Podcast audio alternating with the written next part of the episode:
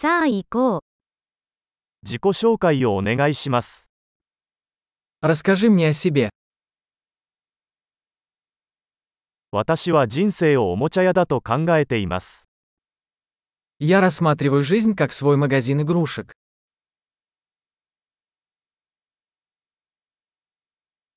許すよりも許可を求める方が良いです。 Лучше спросить разрешение, чем прощение.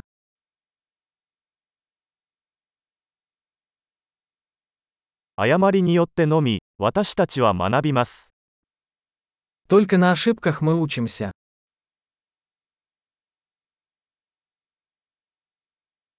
そして観察によって、エラーと観察、もっと観察してください。 И по наблюдению. Ошибка и наблюдение. Наблюдайте больше.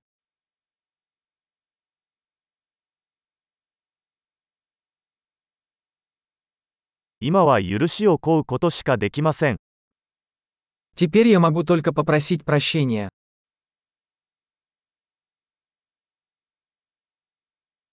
何かについて私たちがどのように感じるかは、多くの場合、それについて自分自身に語るストーリーによって決まります。 То, как мы относимся к чему-то, часто определяется историей, которую мы рассказываем себе об этом.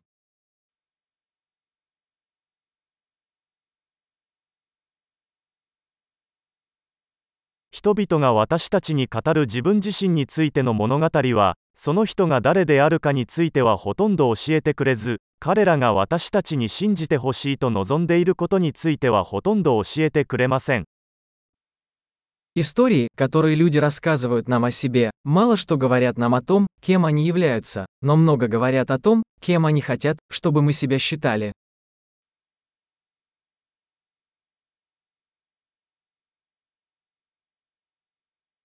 満足を遅らせる能力は、人生の成功を予測します。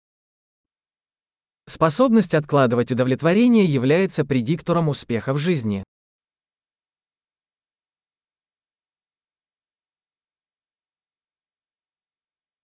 未来の私を今の私に好きになってもらうために、美味しいものを最後に一口残しておきます。 Я оставляю последний кусочек чего-нибудь вкусного, чтобы заставить будущего меня полюбить меня нынешнего.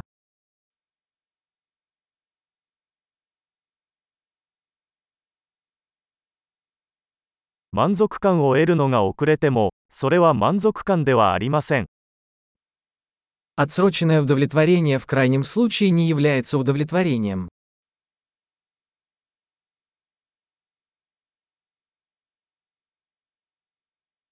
コーヒーで満足できないなら、ヨットでも満足できないでしょ Если вы не можете быть довольны кофе, то вы не можете быть счастливы и яхтой. う。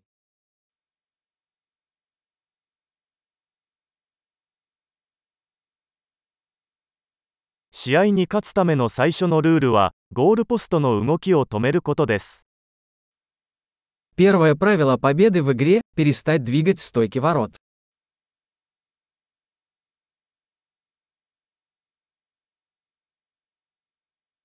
すべてはできるだけシンプルにする必要がありますが、シンプルにする必要はありません。 Все должно быть сделано максимально просто, но не проще.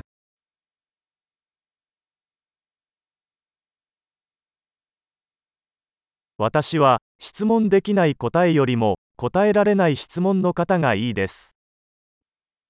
Я предпочитаю иметь вопросы, на которые невозможно ответить, чем ответы, на которые нельзя ставить вопросы.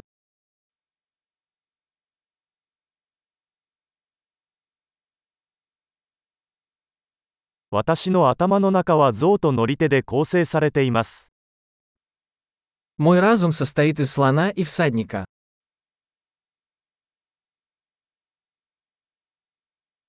象が嫌がることをすることによってのみ、象がコントロールしているかどうかがわかります。 Только делая это, что слону не нравится, я узнаю, контролирует ли ситуацию наездник.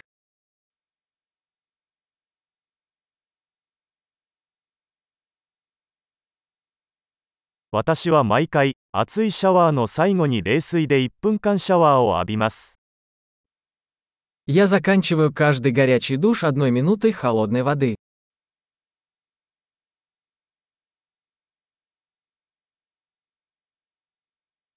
ゾウは決してそうしたくありませんが、乗り手は常にそうします。Слон никогда не хочет этого делать, всегда хочет наездник.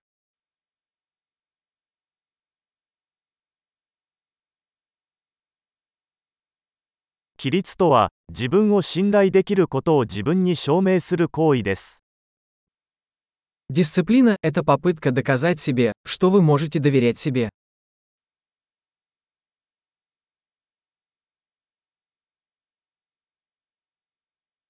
規律とは自由です。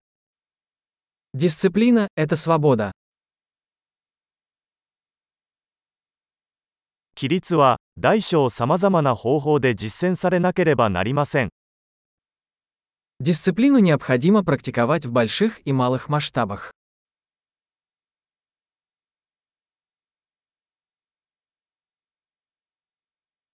自尊心は絵の具を何層にも重ねてできた山です。 Самооценка – это гора, состоящая из слоев краски.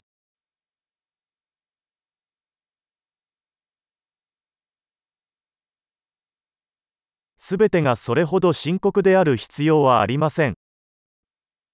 Не все должно быть так серьезно.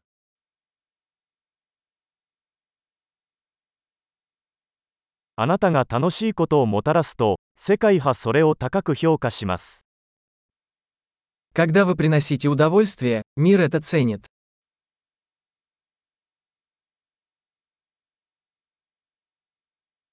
もし魚が悲鳴を上げるとしたら、海はどれほど恐ろしいことになるか考えたことがありますか Вы когда-нибудь задумывались о том, насколько страшным был бы океан, если бы рыба могла кричать?